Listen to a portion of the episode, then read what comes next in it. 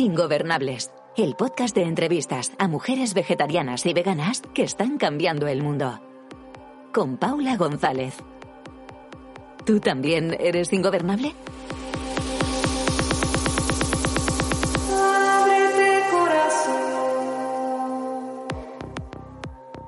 Nuestras certezas nunca son inamovibles. Un día uno quisiera morirse y al día siguiente se da cuenta de que bastaba con bajar un par de escalones para encontrar el interruptor y ver las cosas un poco más claras.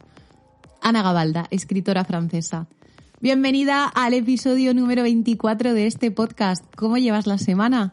¿Te gustó el episodio anterior con Mercedes de Velar? Eso espero. Hoy tenemos a una invitada muy guay, Jenny Rodríguez, autora de los blogs Mis recetas veganas y Una vegana por el mundo, y también del libro Vive vegano de la editorial Diversa. Quédate hasta el final que la chicha con ella llega con las últimas preguntas del podcast, donde nos explica qué es la comunicación para ella y qué consejo financiero como autónoma y creadora de contenido nos puede dar, aunque el podcast está repleto de perlitas que va soltando. Antes de presentártela, quiero darte las gracias. En el último mes llevamos solo en iVoox más de 3.500 reproducciones y os habéis suscrito 214 personas en esa plataforma y 190 en Spotify. En iTunes no sabemos que no te lo dice, pero al menos sé que tenemos a 121 sintonizando ingobernables por allí. Y gracias a Clara Clareta y a Sirvatza por las recomendaciones de 5 estrellas en iTunes, que estas cosas me animan mucho. Para que este podcast sea posible, necesito que me ayudes de dos formas, por favor. La primera, escuchando, compartiendo y dejando algunas reseñas en las plataformas en las que estamos. La segunda, pinchando en los enlaces de los patrocinadores del programa que te dejo en las notas en paulagonzalezcomunicación.com.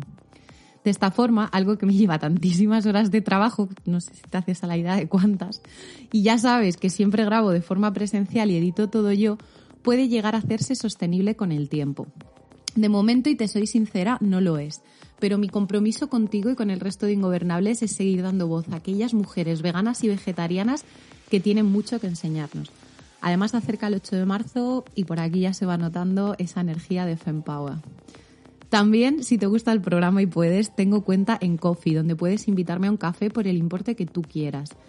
Gracias a ti y al patrocinador de este podcast puedo seguir al pie del cañón entrevistando a mujeres que están sin duda cambiando el mundo. Hoy tenemos con nosotras a Boreal Chocolatier, una empresa de la Sierra Madrileña que está revolucionando el mundo del chocolate. Ahora que ya has escuchado el episodio de Lua Ríos de Bombón y ya sabes que tiene que tener un buen chocolate y que no, presta atención que desde Boreal hoy tienen un regalo para ti en toda su web. Con el código Ingobernables, todo en mayúsculas por favor, tendrás un 5% de descuento en todos sus productos. Lo guay es que puedes regalarle a alguien con este código cuando tú quieras y que Boreal mandan el pedido al punto de España que tú digas. Así que si se acerca una fecha especial, pues como puede ser el Día del Padre, por ejemplo, ¿no? que lo tenemos prontito, o ahora el 8M y quieres tener un detalle con esa colega a la que mm, quieres llamar con locura, pa'lante con el código. La primera vez que linké el diente a sus chocolates fue en las piruletas que encargaron desde Pink Albatros para San Valentín. Como estoy acostumbrada a tomar siempre chocolate negro del 85, me sorprendió poder encontrar un chocolate blanco vegano que me gustase. No sé si tú te acuerdas, pero venimos del desierto, de la miseria más absoluta en temas de dulces veganos. Me he tirado muchos años sin probar un chocolate con leche, vegetal por supuesto, que me pudiera gustar. Y ayer las chicas de Boreal me hicieron un regalazo. Me llegó a casa una caja con una estatuilla de Oscar toda de chocolate que compartiré con mis primas pequeñas una caja de bombones de Juego de Tronos y unas piruletas personalizadas con el logo de la agencia que estamos montando para dar servicio a personas y a marcas veganas de Vegan Agency. Compartí los bombones con Tom, os lo enseñé por stories, estaba muy muy emocionada y el veredicto fue inapelable. Nosotros somos Casa Stark y Targaryen. El Stark lleva frutos del bosque y cheesecake y el Targaryen dulce de leche y crujiente de macadamia. Bueno, Seguimos. Boreal es una empresa pequeñita, familiar, y eso se nota en el cariño y personalización que le ponen a todo. Desde la identidad corporativa al copy en la web. A ver, que es que tienen una colección de refranes sobre todos los que existen del chocolate. Y luego, por supuesto, los envíos, cómo los hacen, es, bueno, es una pasada, ya os lo enseñé ayer por stories. Creo que además tienen también uno en venta de chocolate con leche, avellana caramelizada y Russell Hanout, las especias, que tiene pinta de ser una delicia. Creo que ese va a ser mi próximo pedido. Tengo también entendido que solo venden por internet, así que para vosotras es más fácil para que os lleguen los bombones y dulces en perfecto estado y creo que también es así un poco más amable con el bolsillo al no haber intermediarios. Ah, y si tienes una empresa, al oro que te pueden hacer regalos de empresa personalizados como la piruleta que nos dieron a The Vegan Agency. Ya sabes, si quieres endulzarte el día o tener un gesto bonito con alguien a quien aprecias, lo difícil de Boreal es ponerte a elegir entre todas las cosas que tienen en la web. Bombones, trufas, tabletas, piruletas, turrones, napolitanas y rocas. Si quieres hacer tu propia repostería en casa, también les puedes comprar allá el cacao y los tipos de chocolate que tienen para fundir y experimentar en la cocina. Creo que es la primera vez que voy a tener que parar el podcast y retomar después de la grabación porque temo babear el micro. Gracias, Andrea, por confiar en, con Boreal en Ingobernables. Y tú, por favor, disfruta mucho del descuento que te regalamos con el programa. Si te pides algo, etiquetanos que me hará mucha ilusión verlo. Y, por supuesto, pídete la caja de, de Juego de Tronos porque es una pasada. Ahora sí que sí, vamos con nuestra invitada de hoy. Jenny Rodríguez es una joven barcelonesa afincada en Valencia activista por los derechos de los animales, madre adoptiva de Punky Bonnie, es diseñadora gráfica y trabaja como creadora de contenido en los dos blogs de éxito, de éxito que te comentaba al principio del podcast. Además de autora del libro Vive Vegano. Jenny, siempre amable y dispuesta a dejar su huella positiva en los demás, ha recibido un premio por su libro en el concurso que se considera como los Oscars de la edición gastronómica. Su estilo propio en las recetas, siempre cuidando los detalles, y sus ya características fotografías que la retratan por el mundo a través de la visión del ojo de pez, hacen que charlar con ella sobre su trabajo y su trayectoria sea una auténtica suerte. Venimos fuerte con este episodio número 24 del podcast. Sin duda, Jenny es el tipo de invitada que, como en la frase de Ana Gabalda al principio, nos ayuda a encontrar el interruptor para dar la luz. Ajusta cascos, respira y quédate con nosotras.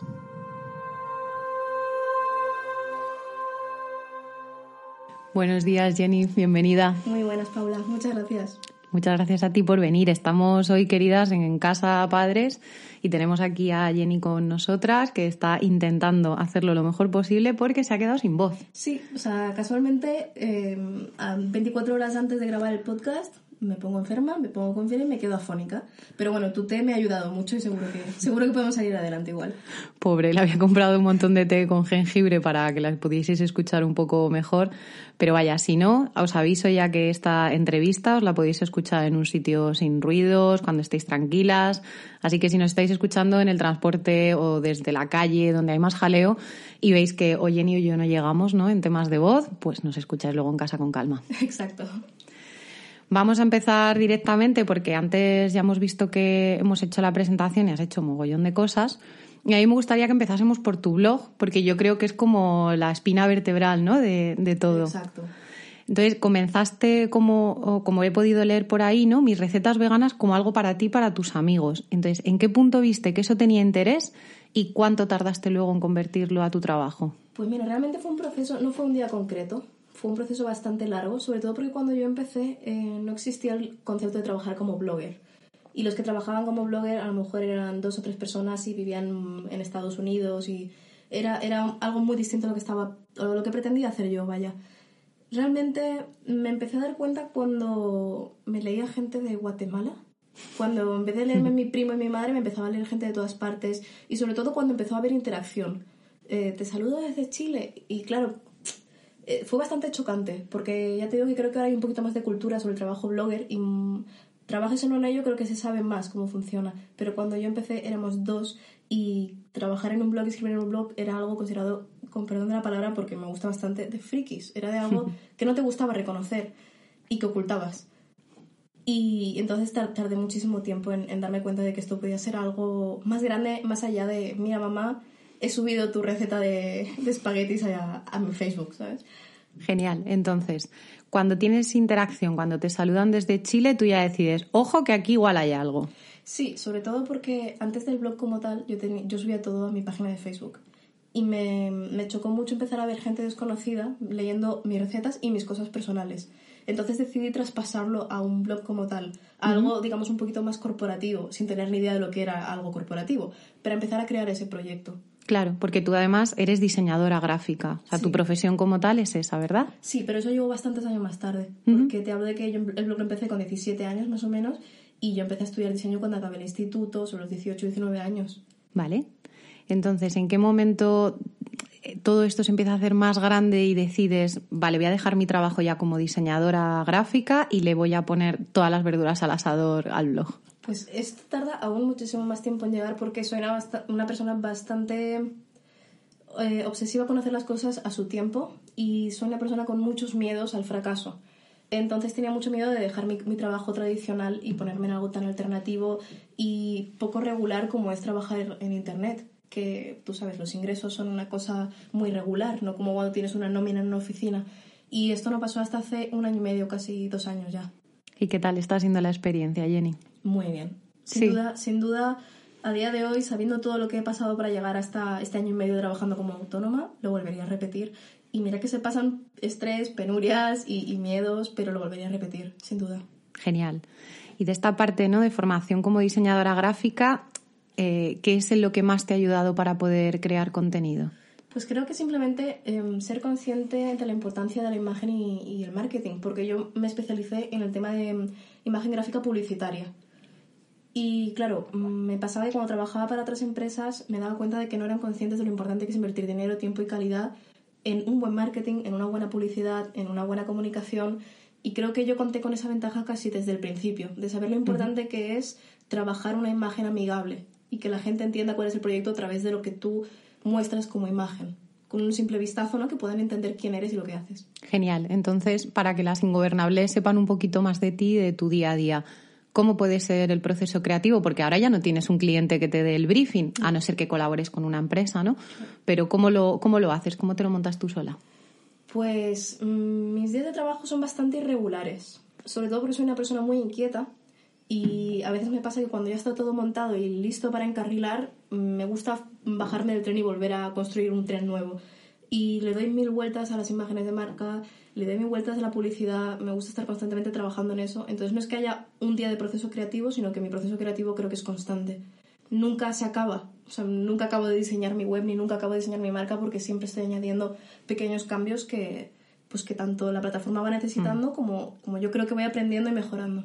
Genial, o sea, esto es dedicarle entonces casi, se suele decir, ¿no? Que dentro de tu negocio, cuando eres la CEO de tu empresa, o autónoma de tu vida, da igual, tienes que dedicarle, pues, no sé, un 20% al marketing, a la comunicación mínimo, o sea, ese sería como el, el, mandato ¿no? que tendríamos que tener todas, pero parece que en tu caso es como siempre estar en constante mejora y que dentro de tu proceso creativo, ¿no? que es crear contenido, ya estás metiendo esas mejoras. Para mí es uno de los puntos más importantes. Para mí está a la altura de la calidad del contenido que creo porque es mi trabajo, mis estudios, mi formación nacen de ahí y es casi mi obsesión.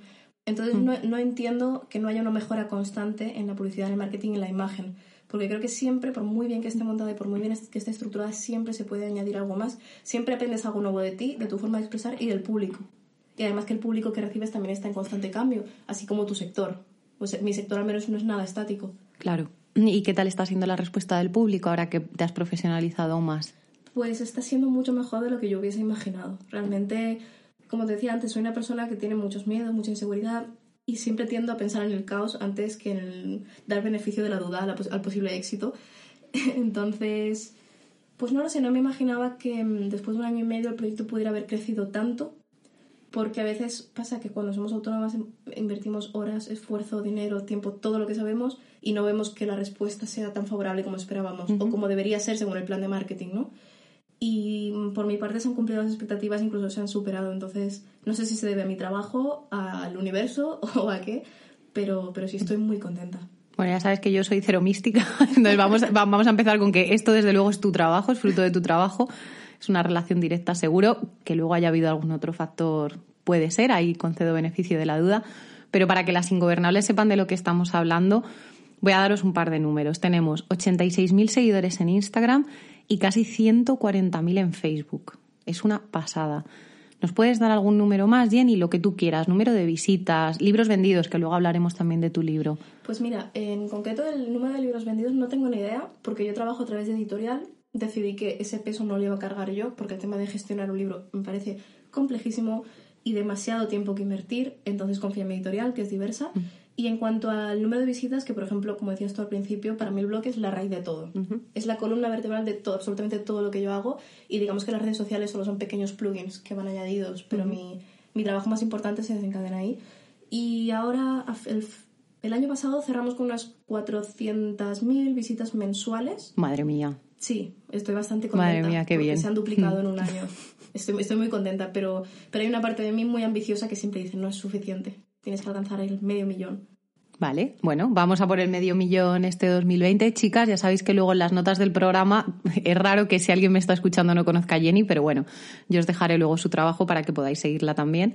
Aprovechamos y mandamos un saludo también a Olga y a Carlos de Diversa. Por supuesto, por supuesto. y ahora vamos a hablar del libro, pero quiero tocar un par de temas más. Sobre todo con respecto al tema de la creación de contenido, esto es un trabajo y es un trabajo serio. ¿Por qué crees que hay gente que no lo ve así, Jenny? Pues mira, creo que pasa mm, con la inmensa mayoría de trabajos considerados nuevos, trabajos recientes. Eh, y con esto me refiero a los trabajos que, por ejemplo, nuestros abuelos, ya no digo nuestros padres, voy un poquito más lejos y con nuestros abuelos no concebirían.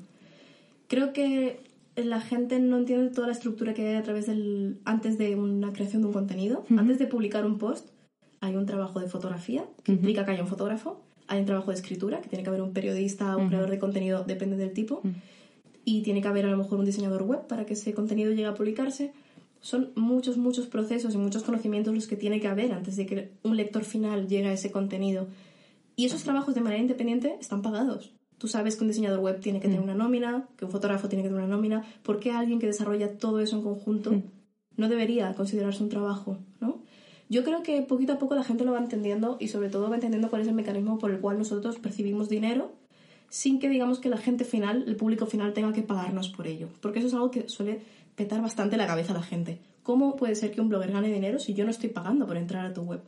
Claro, ahí es cuando es tan importante y por eso os insisten tanto las bloggers y la gente a la que seguís que el contenido, por mucho que para vosotras lo sea, no es gratis. Entonces, es muy importante para ellas que compartáis, que le deis a me gusta, que guardéis los posts, que interactuéis con ellas en redes e incluso que hagáis peticiones, ¿no? Siempre, por supuesto, desde el respeto que nos conocemos y no queremos ninguna tontería por redes, pero es importantísimo para ellas que estéis ahí interactuando porque es eso, Jenny luego en el momento dado en el que necesite ingresos, pues esta parte nos la cuentas tú. ¿De dónde vienen tus ingresos, Jenny? Sí, pues mira, en mi caso, también quiero aclarar que mi caso es un caso particular y que no todo el mundo vive de la misma forma. Pueden haber cinco bloggers distintos que perciban dinero de diferentes formas. Puede ser desde Patreon, de plataformas, digamos que el público final paga por tener acceso a un contenido un poco más privado o simplemente porque quieren apoyar su trabajo de manera directa. Pero en mi caso particular, eh, yo percibo dinero principalmente a través de las visitas del blog, que como decía, es la estructura de todo yo tengo publicidad insertada a través de Google, eh, cedo unos cuantos espacios a Google en mi página web, ellos deciden qué contenido insertar en esos espacios y me pagan un pequeño porcentaje, muy pequeño, de eh, cada clic y cada interacción que haya con esos anuncios. Luego, por otra parte, también está el tema de los post patrocinados, que en mi caso son en mucho menor número, pero que también hay, bueno, muchos bloggers, muchos Instagramers perciben dinero, entre ellos yo, por eh, utilizar a lo mejor algún ingrediente en alguna receta y hablar de ese ingrediente concreto. Em, hablar de algún producto, sea cosmético, sea una prenda de ropa, todo lo que encaje en el contenido de cada, de cada mm, blogger, que en mi caso pues está relacionado con derecho animal, veganismo, ética, sostenibilidad, incluso perretes de vez en cuando. en ese sentido sí. Lo que pasa es que no es un, un tipo de mm, ingreso que yo haga de manera muy habitual porque soy bastante exigente con los protocolos que tiene que pasar cada marca para poder llegar a ser publicitado. Claro. Entonces podemos decir que a día de hoy el ingreso principal es la publicidad de Google que está en tu blog, ¿no? Vale, genial. Luego si quieres nos puedes dar algún número más, que vamos a hablar algo de finanzas, para que las chicas se den cuenta. El episodio anterior tuvimos aquí a Mercedes de Velard y ella nos dijo, por ejemplo, cuánto cobraba por hacer una ilustración, que ya sabes también que esto normalmente la gente no lo termina de valorar y no está tan bien pagado. Pero ella nos dio los datos de cuánto podía cobrarle, por ejemplo, a un periódico por página completa una ilustración. O sea, que iros al episodio anterior si queréis, cuando escuchéis este, y, y hablemos también de números, que eso es importante. dentro de ser autónoma, ¿cuál es la experiencia que puedes compartir con nosotras? O sea, ¿qué lecciones has aprendido? ¿Qué volverías a repetir? ¿Qué no? Pues mira, la primera lección que he aprendido es que la agencia tributaria no tiene piedad. Esa es la primera que he aprendido. Que como te comentaba antes de empezar a grabar, mm, la inmensa mayoría de canas que me han salido este año y arrugas han sido por culpa de la agencia tributaria. Y tratar de gestionar cosas con ellos, al menos aquí en España, es muy difícil. Es alucinante. Mm. Pero, pero yo creo que, que sigue siendo mucho mejor todo eso que, en mi caso, trabajar para una empresa porque me siento mucho más realizada, siento que tengo yo el timón de mi proyecto de manera absoluta y siento que estoy empleando por primera vez los estudios que realicé de la forma en la que yo quiero realizarlo y para algo que a largo plazo a mí me va a servir mucho más allá que seguir contando nóminas mes tras mes en una empresa. Genial. ¿Y alguna cosa que dijeras, me hubiera gustado hacer distinto esto desde el principio, ¿no? Pues por poder darles algún consejo a las que estén emprendiendo. Pues sin duda me hubiese gustado mm, contratar a mi asesora mucho antes porque me ha quitado muchos problemas de en medio. Pero... ¿Asesora fiscal? Sí. Tema de facturación, tema de IVA, IRPF, todo lo, todo lo que no quiero que tener problemas con la agencia tributaria, ella me lo gestiona, porque si no, en vez de tener 5 canas, tendría 15. Entonces, sí, en ese sentido creo que es muy importante entender que la legalidad es la que es y que tener a alguien cerca que te ayude, que haya estudiado para eso, te puede quitar muchos problemas a largo plazo y sin más, tampoco es que me haya dado tiempo a experimentar demasiado, simplemente lo que más miedo me ha dado ha sido el tema de, la legalidad, porque es muy difícil de comprender cuando no tienes ni idea. Yo como diseñadora entro en el tema de autónomos y no tengo ni idea de cómo gestionarlo. soy una persona que con 21 años hace autónoma después de estar trabajando casi 4 años en una empresa y de repente tiene que cumplir una serie de reglas y normas que no conoce y que si no las cumple pues pasan cosas terribles. Claro. Entonces creo que es muy importante dejarse asesorar por las personas correctas. Igual que en marketing iríamos a un encargado que nos gestionara un plan, pues no, que no nos abrumemos con esto y a veces es mejor invertir algo de dinero en alguien que te lleve la legalidad, alguien que te lleve las cuentas, porque es que si no, algo que he aprendido sin duda es que tú como autónoma, por mucho que seas la jefa de tu proyecto, no puedes encargarte de cada una de las ramas de tu proyecto de manera psicológicamente sostenible. No, desde luego. Genial. También habíamos preguntado, ¿no? El tema de los ingresos y cómo era un día de trabajo para ti, así que me voy a la siguiente, que es, tenemos un canal de YouTube, pero hace tiempo que no subes contenido. Cuéntanos, capachao. Pues mira, en mi caso, eh, no sé si las personas que nos estén escuchando o tú lo habrás escuchado alguna vez, muchos consultores de marketing estas personas que se dedican a hacer artículos y vídeos por internet, hace unos años había una teoría que decían que si tú no estabas en YouTube, tú no eras nadie, que si tú no estabas mm. en Facebook, tú no eras nadie, que si tú no estabas en todas las plataformas sociales, tu empresa no iba a llegar a ningún lado. Entonces había como esa presión de estar creando contenido en todas las plataformas mm. de una manera correcta, siempre midiendo, siempre... Y a mí me crea mucha ansiedad. Me crea mucha ansiedad pensar que tengo que estar en todos lados creando el contenido perfecto que guste a todo el mundo porque no hay tiempo físico. Y si algo he aprendido este año y medio es a priorizar lo que puedo y lo que me gusta en mi proyecto. Y sin duda, YouTube, por ejemplo, es una plataforma que me gusta mucho consumir, pero que no me gusta tanto crear contenido.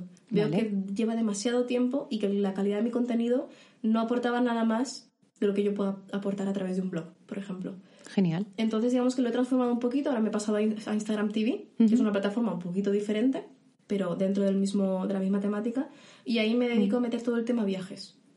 Porque vi que se esperaba de mí como que subiera vídeos cocinando, que subiera vídeos de recetas, pero es algo que no me apasiona, no me interesa y que por tanto no lo puedo hacer con todo el amor y cariño y tiempo que debiera hacerlo para hacerlo de manera correcta.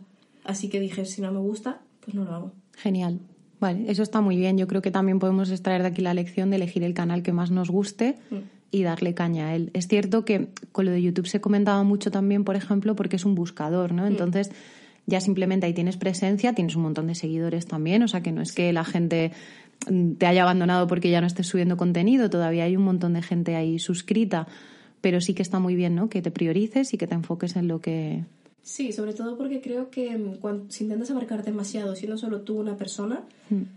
al final creo que pierdes energía. Desde y, luego. Y perdía muchísima paciencia y muchísimo hmm. tiempo en algo que al fin y al cabo ni me apasionaba ni tenía los resultados que a lo mejor yo quisiera tener.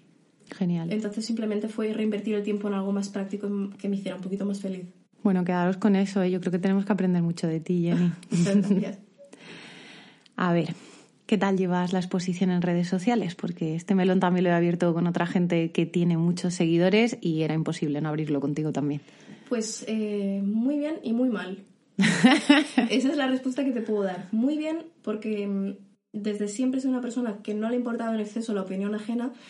Sí que me importa mucho la opinión de, de mis seres queridos, me importa casi más que mi opinión propia, que es algo que es lo que estoy trabajando. Pero muy mal también porque soy una persona que disfruta mucho de la soledad y del anonimato y cuanto más se conoce mi cara, más soy consciente de la virtud que es ser anónimo. Porque, mm, sobre todo, cuando pasé a vivir a Valencia, desde Barcelona, me di cuenta de la gran pérdida de anonimato que había tenido en ciudades pequeñas. Porque en Barcelona yo podía ir y no me reconocía casi nadie, porque Barcelona es una ciudad inmensa. Me pasaba en algunos restaurantes, pero me di cuenta cuando llegué a una ciudad bastante más pequeñita como es Valencia y me empezaron a parar por la calle, que lo hago de mucho gusto, ¿eh? nunca he tenido ningún problema y las personas que me paran suelen ser muy respetuosas. Pese a que mi público es muy joven, son personas muy respetuosas conmigo y, me dan bastante espacio. Pero soy una persona que no tiene no me considero una persona con muchos dones sociales o con mucho carisma o con mucha capacidad para interaccionar con gente que no conozco. Siempre es algo que me ha dado bastante pavor, tener que verme obligada a interaccionar mm. con gente. Y sí que es cierto que a través de este trabajo he mejorado mucho ese aspecto personal porque no me ha quedado mm. otra. Me he visto ahí y, mi cuerpo ha tenido que reaccionar de otra manera. Pero es algo que a día de hoy aún me cuesta pensar en que estoy sacando a mi perro con las gafas de sol, el moño torcido y de repente alguien me para y me dice, hola, perdona, ¿eres Jenny? Me choca. Pero bueno, creo que es algo positivo porque mm, era una tarea pendiente a nivel psicológico para mí y el hecho de verme en este, en este aspecto, en algo que yo no esperaba, jamás hubiese esperado algo así, ha conseguido que yo psicológicamente tenga una flexibilidad que antes jamás hubiese pensado que podría llegar a tener. Genial.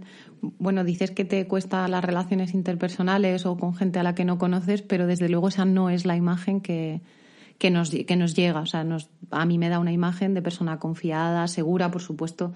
Tendrás tus cosas como las tenemos todas y sobre todo yo creo, ¿no? Por el contexto en el que nos hemos criado, que eso influye muchísimo, insisto, que no es que estemos rotas de forma individual, sino que hay, hay un problema que es transversal, ¿no? Y de base para con todas nosotras pero no es la imagen que das. Yo creo que la imagen que das es de una persona que tiene las cosas claras, que está haciendo algo muy positivo por el mundo, con muchísimo cariño, que comunicas con todo el amor del mundo, que eres amable. Por supuesto, también tienes tu sentido del humor más mordaz, a veces te sale la vena más de, ¿no?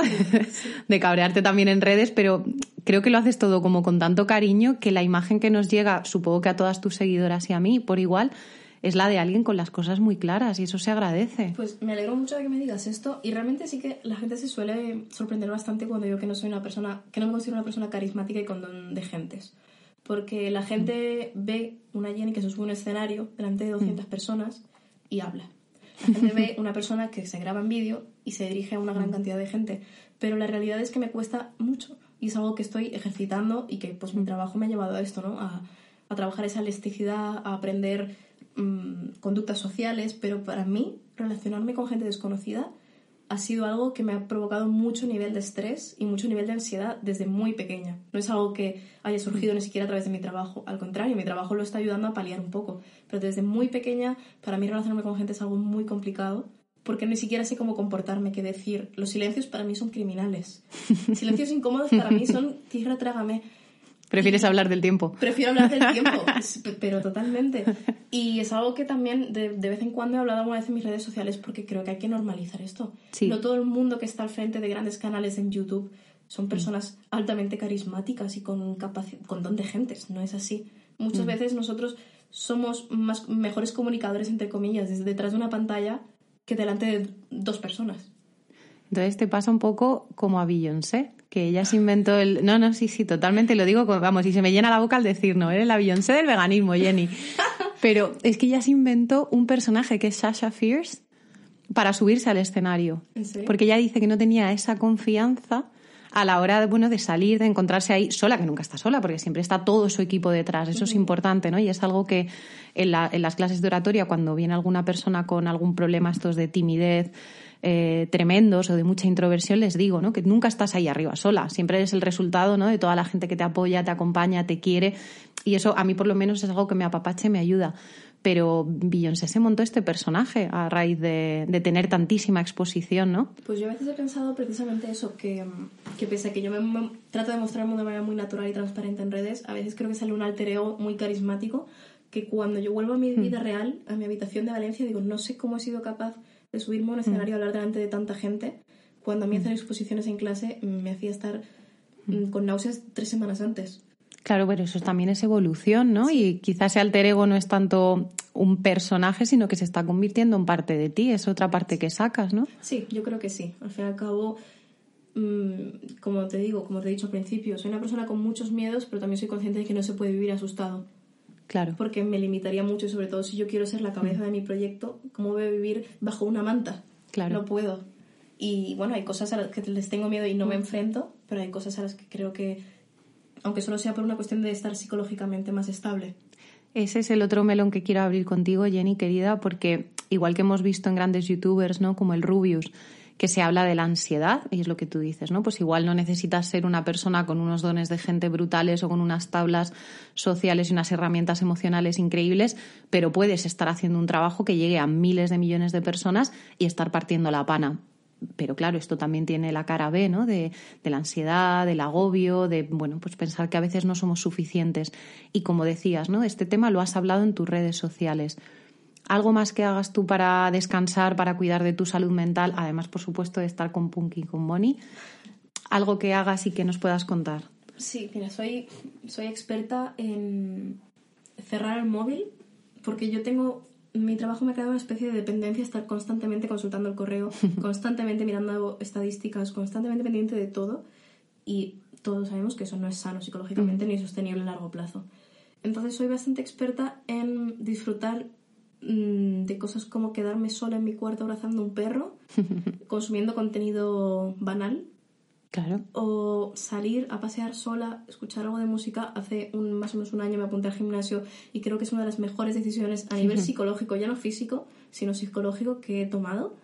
No solo por el tiempo que te obliga a salir de casa, a estar una hora sin mirar el móvil, sino porque el ejercicio físico a mí me cambia la actitud ante la vida y me cambia la actitud ante los días en que no tengo ganas de enfrentarme a la ansiedad social que me provoca de repente salir a una ciudad y tanta gente es, son, son, son, pequeñas cositas que no son, no son importantes porque están en las rutinas de todo el mundo. Ir al mm. gimnasio, salir a pasear con mm. tus perros, pero a mí mm. me ayudan muchísimo. Y sobre todo, coger el móvil, ponerlo boca abajo y decir, se acabó. Durante una hora no lo miro. Aunque esté explotando las redes sociales, no voy a mirar más porque no puedo estar constantemente pendiente de lo que la gente me dice, me deja de decir, la gente me pregunta.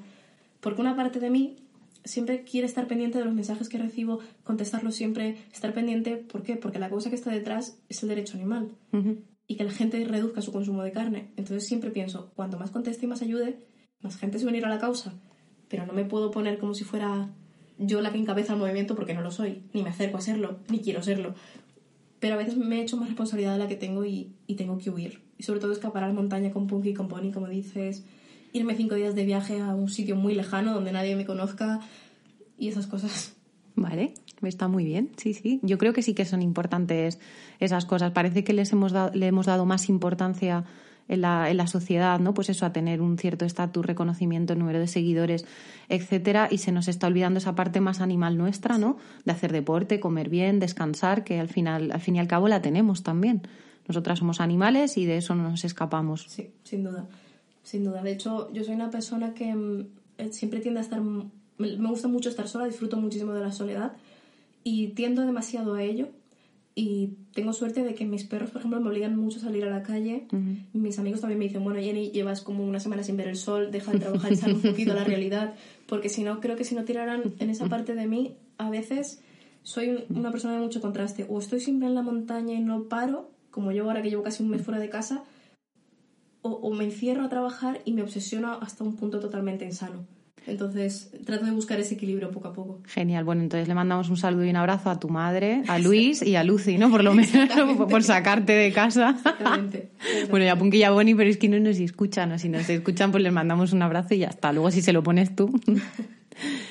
Vamos ahora con el libro, al opaco umbral, porque esto ha sido un pedazo de libro que has hecho con Diversa. Entonces, yo quiero ir al, al how to, ¿no? A la parte de atrás. Cómo te organizas con ellos, cómo empiezas a escribir, cómo es ese proceso de decir, venga, estas van a ser las recetas, pero también va a tener ensayo. Cuéntanos.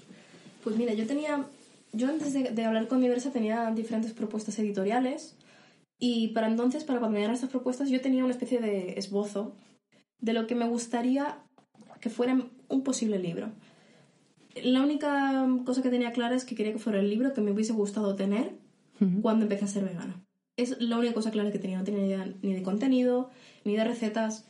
Pero sí que poco a poco, según se fue construyendo, me di cuenta de que para mí las recetas no tenían sentido si no había una fase en la que explicaras el porqué de la importancia de cocinar vegetal. Porque yo lo digo muchas veces, yo no soy una gran cocinera, yo simplemente soy una persona con cierta creatividad que la aplica a la comida, a la fotografía, a la ilustración y a muchas cosas diferentes.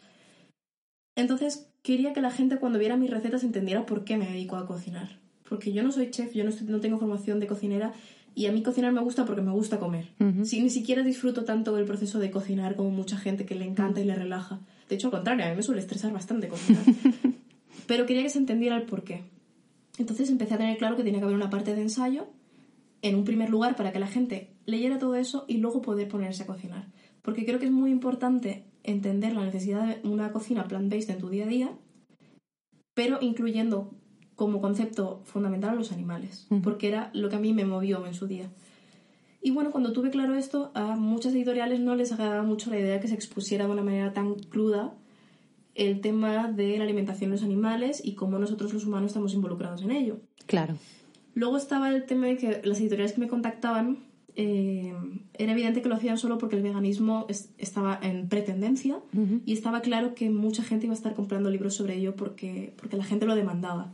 Y yo no quería darle dinero a una editorial, y he puesto siempre el ejemplo exactamente este, que ponga mi libro al lado de mm, cómo cocinar cerdo de 15 maneras diferentes o cosas así. Yo quería que fuera una editorial que confiara en mi proyecto y que creyera en mi proyecto desde el trasfondo real no solo por número de ventas, por número de seguidores, como ahora es tanta tendencia, ¿no? Que las editoriales contactan influencers porque tienen más de 80.000, más de 100.000, más de 30.000. Para mí eso no tenía sentido. Claro. Porque para eso lo que hago es escribirlo, lo maqueto yo, lo diseño yo, lo subo a internet gratis.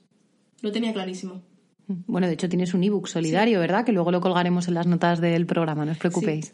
Y justo cuando empecé a tener claro que no quería estar trabajando con ninguna editorial, que le iba a subir gratis o iba a cobrar algo módico, llega Diversa y me escriben y me cuentan su proyecto, que es una editorial íntegramente vegana, que lo llevan dos personas, Carlos y Olga, y estas personas son veganas, y que no solo son veganas, sino que son activistas, que colaboran con protectoras, que mm. adoptan perros. Dije, y son un amor. Y son un amor. Que siempre es un plus. Que eso está mal que lo diga yo, pero que es verdad. no, ya lo digo yo, no te preocupes. y dije, creo que con esta gente sí que tengo que reunirme, aunque sea para, para ver un poco lo que están tramando. Y yo es que esta, esta anécdota me gusta contarla siempre y siempre me preguntan, la cuento porque creo que es el resumen perfecto de lo, de lo que yo quiero explicar de por qué trabajé con Diversa. Y es que cuando yo me reuní con ellos, ellos aparecían en una reunión con su perrete. Y yo pensé, con Coco. con Coco. Y yo mm. pensé, ¿qué clase de gente viene a una reunión con su perro? Pues la clase de gente con la que yo quiero trabajar. porque yo hubiese ido con mis perros también. Vamos a hacer un pequeño parón porque han llamado a la puerta. Vamos a seguir, que aunque ya haya aprendido a editar programas, me parece mucho más auténtico dejar este trocito. Jenny, nos estabas contando que Olga y Carlos de Diversa vinieron con su perro Coco a la reunión del libro. Sí, y bueno, como te decía, para mí fue el punto en el que dije, creo que de verdad merece la pena que me siente con ellos y, y les dé una oportunidad. Y realmente es que me lo pusieron tan fácil que fue imposible negarme. Yo fui a esa reunión con las cosas bastante claras y una de las primeras cosas que les dije fue, yo exijo, mi, mi primera exigencia es que me dejéis total libertad de creación del contenido y que no me queráis cambiar capítulos o palabras o frases, que me queráis eliminar cosas, porque cuando yo le decía esto a las otras editoriales me decían que no, que esto no podía ser así y que a lo mejor el mensaje que yo iba a dar era demasiado crudo y que a lo mejor ese contenido no era apto para ser publicado bajo el sello de la otra editorial. Claro. Y como ellos me pusieron tantas facilidades, fue simplemente perfecto y, tan fácil que, ya te digo, no me pude negar. Luego está el tema, otro tema por el que me ponían muchísimos problemas los, editoriales regulares, las más conocidas, que era el tema de la donación de dinero. Cuando yo les decía que yo parte de los beneficios los quería destinar a algún santuario, Ellos me decían, básicamente, en pocas palabras, que yo con mi dinero podía hacer lo que quisiera. Y yo les decía que ya, que obviamente con el dinero que yo percibiese del libro, evidentemente podría dárselo a quien yo quisiera, pero la idea era que del proyecto total, no del pequeño porcentaje que se lleva el autor, que es absurdo, se destinara al santuario. Y ninguna editorial permitía esa, forma de trabajo. Y sin embargo, Diversa me dijo que sí, y que además ellos llevaban mucho tiempo pensando en, en hacer algún proyecto solidario de esta manera. Y claro, es que imagínate mi cara, fue simplemente perfecto. Después de tantos meses hablando con editoriales que me decían que no a todo, ellos me dijeron que lo podía fotografiar yo, diseñar yo, que podía hacerlo absolutamente todo yo y que ellos simplemente me ayudarían y me acompañarían en el proceso. Genial. Y ese proceso de sentarte y escribir, porque eh, teniendo un blog, supongo que no habrá sido excesivamente diferente a lo que ya haces por trabajo, ¿no? Llevas haciendo durante muchos años. Pero ¿ha habido algo que se te haya resistido, que dijeras, mira, es que me tuve que poner una rutina? Los últimos días sí que mm, mm, se me hicieron un poco cuesta arriba porque cuando vi que tenía que entregar ya el fichero me empezó a entrar dudas de cada una de las palabras que había escrito durante los últimos dos años. Ay, pobre. Y entré como una crisis de no puedo entregar esto, tengo que releerlo todo, tengo que cambiarlo. Y Carlos me dijo, eso te va a pasar siempre.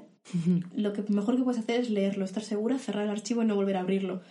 Porque si no, conociéndote, además me conocen muy bien, vas a estar cambiándolo hasta, hasta el día que se publique. Y eso no es sano, ni psicológico ni, ni a nivel de trabajo. Y sí que me puse una rutina de horarios los últimos días, pero lo demás fue bastante libertad de que a lo mejor un día me apetecía escribir durante 12 horas y a lo mejor durante una semana no me apetecía ni abrirlo porque estaba harta de escribir. Y como ellos me han dado tanta facilidad a nivel de tiempos, ha sido muy sencillo. Pero sí que es cierto que es bastante diferente escribir en un blog porque yo no quería que ese libro fuera publicado y comprado por ser blogger. Quería que fuera publicado y comprado por el valor propio del libro, no a través de mi imagen, de mi nombre o de mi posible número de ventas. Genial, bueno, está en todas las principales cadenas, incluso en Nature, que a mí me hace mucha ilusión verlo también en este tipo de sitios, ¿no? Porque llega como a cada rinconcito del país, ahí creo que habéis hecho una muy buena labor de distribución. Sí, es que de esto se ha encargado mi editorial por completo y yo estoy muy contenta de, haber entrado precisamente en esta tienda, mm. sobre todo porque la puedes encontrar, por ejemplo, en aeropuertos y pienso mm. siempre en la cantidad de gente que pasa por mi libro. Aunque no lo gen, pero simplemente la posibilidad de que pase tanta gente por delante de esto y que conozcan mm. la historia de los animales y todo lo que pasa antes de que lleguen a un plato, para mí es, es muy reconfortante saber eso. ¿Cuál sería a día de hoy ¿no? la mayor alegría que creas que te ha podido dar escribir el libro con Diversa? Pues la, no sé si la mayor, pero al menos la primera fue cuando la preventa funcionó, funcionó no por encima de mis, expectativas, sino por encima de lo que yo hubiese podido soñar en tres vidas. Vale, ¿nos puedes dar algún dato? ¿Te acuerdas o...? No me acuerdo porque fue hace como un año y medio. vale, si no yo le pregunto a Carlos y a Olga y lo ponemos en las notas del programa. Piensa que mi previsión de ventas era a lo mejor lo compra mi madre, a ver si mi chico también lo quiere comprar y leer, y a lo mejor alguna amiga. Mm. Esa era mi previsión. Y mira, recuerdo exactamente el día que abrimos la preventa, porque fue justo antes de un evento vegano en Valencia, y yo estaba cenando en un restaurante de allí con, con mis editores. Y fue a abrir la preventa y Olga cogió el móvil y estaba todo el rato sonándole el móvil, todo el rato los mensajes de compra. Y me decía, mira, te están comprando, hemos abierto un rato antes para, para, ver que toda la plataforma funcionara y la gente te lo está comprando ya. Y yo, yo me estaba volviendo loca porque yo pensaba que iba a vender 10 copias y tenía mucho miedo de que mi editorial perdiera dinero o, le, o tuviera algo malo porque ellos creyeron en mí e invirtieron dinero en mí. Claro. Que eso es mucho más de lo que mucha gente está dispuesta a hacer por, por mi proyecto. Y que invirtieran lo que es el futuro de su, de su vida, de su forma de vida en mi proyecto me pareció fascinante. Entonces tenía mucho miedo de decepcionarlos a ellos. Y luego, pues, como te he dicho varias veces en, la, en este podcast, que tengo mucho miedo al fracaso, me aterra el fracaso. Y pensaba que el libro podía ser un síntoma muy evidente de no estar haciéndolo todo lo bien que debería. ¿Hay algo que utilices para poder afrontar ese miedo al fracaso de forma recurrente? O sea, ¿tienes algún mecanismo psicológico? Simplemente intento tener un poco los pies en la tierra y ser consciente de que mi trabajo es muy irregular y que, que hoy me funcione muy bien una firma en Barcelona no significa que dentro de un año y medio me vaya a funcionar igual de bien o mejor. Creo que hay que ser consciente de la irregularidad de esos trabajos y la regularidad del público y que no pasa absolutamente nada porque una cosa vaya un poquito peor de lo que esperabas o incluso mucho peor porque el fracaso está mucho más allá de una estadística o de un número de ventas, yo creo. No, puedo, no creo que se deba considerar el fracaso solo vender menos de lo esperado o menos visitas de lo esperado o que tu contenido guste menos de lo que, de lo que crees que debería gustar. Fracaso es mucho más que eso. Fracaso yo creo que era lo que estaba viendo yo antes, que es haber trabajado muchos años en una empresa que no me hacía feliz y que al contrario me hundía psicológicamente y que me hacía creer que era mucho peor de lo que yo era y que me hacía creer que yo no valía para lo que realmente valgo. Eso es el fracaso. Llegar a tu casa llorando Mm. y desesperada por creer que no eres nadie y no vales para nada. Tener un mal número de ventas, pues qué sé yo, ya lo modificaremos, ya trabajaremos en algo mejor. Poquito a poco, es algo que hay que integrar poquito a poco. El fracaso no es solo eso. Genial. Nos quedamos con eso ahí, que se asiente, ¿vale? Que lo penséis también vosotras. Y antes de pasar a las dos últimas preguntas, que ya sabéis, las que habéis ido siguiendo esta temporada, se las estoy haciendo obligadas a todas las ingobernables, que es el tema de las finanzas y el tema de la comunicación, te quería hacer como una pequeña ronda de preguntas para que te podamos conocer un poco más, ¿vale? Un poco más relajado, más distendido, y me vas contestando lo primero que te apetezca o se te venga a la cabeza, Venga. ¿vale? Jenny, ¿pizza o hamburguesa? Las dos. No, no sabía yo que esto no iba a funcionar. Te iba, a dar elegir, te iba a dar elegir comida. Vamos a cambiar táctica. Vale. Ciudad favorita de Europa, Florencia. Florencia. No te voy a dar a elegir, obviamente, entre Punk y Bonnie. Eso No, sería, no, sería una sería, cruel. sería crueldad cruel. extrema. Cruel. Eso es como papá o mamá, tú no Vale. puedes, no puedes. Imposible. Pero un libro de derechos animales que no sea el tuyo. Pues de derechos animales, eh, varias publicaciones de mi editorial. Hay, hay ensayos muy buenos y creo que el mejor ensayo de mi, de mi editorial no es el mío, ni mucho, ni mucho menos. De cómo viven y mueren los animales me parece un buen libro. Vale, genial. Em, ¿Deporte favorito? Spinning, ¿Spinning? sí. Lo he descubierto este año y estoy muy, muy dentro de ello. ¿Estás ahí como loca? Ahí sí que me siento Beyoncé. Ahí sí que me siento auténticamente Beyoncé. Sí, sí, sí. Vale, ¿estilo de música favorito? Cualquiera. Me gusta todo tipo de música, no tengo muchas barreras. Te, te- te obligo a elegir una. Dinos Venga, una. pues pop, que será lo más accesible. Pop, claro, como Beyoncé. Claro, es que ya te digo, ella y yo Sí, es que ya, es que ya lo hemos dicho. Genial. Receta favorita. Espaguetis con soja texturizada. Con, con- con lo que Con lo sea, que ¿no? sea, espaguetis. Espaguetis como concepto. Espaguetis con cosas, ¿no? Las cosas más simples son las que más triunfan al final. Genial. Em, a ver, ¿qué más te podemos preguntar así también para conocerte un poco mejor y que no sea, claro, que no entremos tampoco en salseo porque no quiero, eso ya que te, eso ya que le te, gusta a la gente. eso ya que te pregunte la gente, obviamente. Em, ah, sí, sí, sí, claro, la de los restaurantes. Me tienes que decir un restaurante en Valencia, uno en Madrid y uno en Barcelona. Vale. Eh, Eligiendo, lo siento. Ya sé que es imposible, pero- En Barcelona te diré La Trocadero. ¿Vale? En Valencia te diré Cambú. Y en Madrid te diré Distrito Vegano. Nos vamos a las hamburguesas Nos las clarísimamente. hamburguesas. Sí, sí, sí. Es que me pierde. Me pierde. No puedo. No puedo. Genial, no te voy a hacer seguir, eh, seguir eligiendo entre cosas y menos comida, así que vamos con la última, la penúltima, perdón, pregunta, que sería ¿cuál sería el mejor consejo financiero que les puedes dar a nuestras ingobernables? No, no sé si estoy capacitada para eso. Me da igual. Yo- Yo ya te digo que sí, así que dale. La única norma que me aplico es em, ser un poco coherente y consciente de la irregularidad del trabajo. No volverse loco cuando entra mucho dinero, porque las autónomas un mes estamos mm, cubiertas por oro y al día siguiente, mm, quién sabe Dios. Entonces, coherencia, tranquilidad, calma, no desesperar y sobre todo entender que el dinero va y viene y fluctúa, pero que, que yo confío en que el trabajo me llegue a mantenerme económicamente. Por eso te digo que no, no puedo dar ningún consejo. Simplemente, Hombre, a mí eso me parece un consejazo. sí, yo orden, el orden. Yo lo único que tengo es mucho orden a nivel financiero. Trato de saber tener un control de cuántos gastos y cuántos inputs hay. Y sobre todo ahorrar mucho porque le tengo mucho miedo a, a los veterinarios y al dinero que me puedo llegar a gastar en ellos en un mes. O sea que... Sí. Sí, así que eso. Control, paciencia y sobre todo no perder la calma cuando, cuando las empresas pagan a 90 días. Sí. Ahí hemos estado muchas. La última pregunta antes de despedirnos de ti, que yo no quiero, pero en algún momento habrá que cortar el podcast. ¿Qué es la comunicación para ti, Jenny? ¿Qué es la comunicación para mí?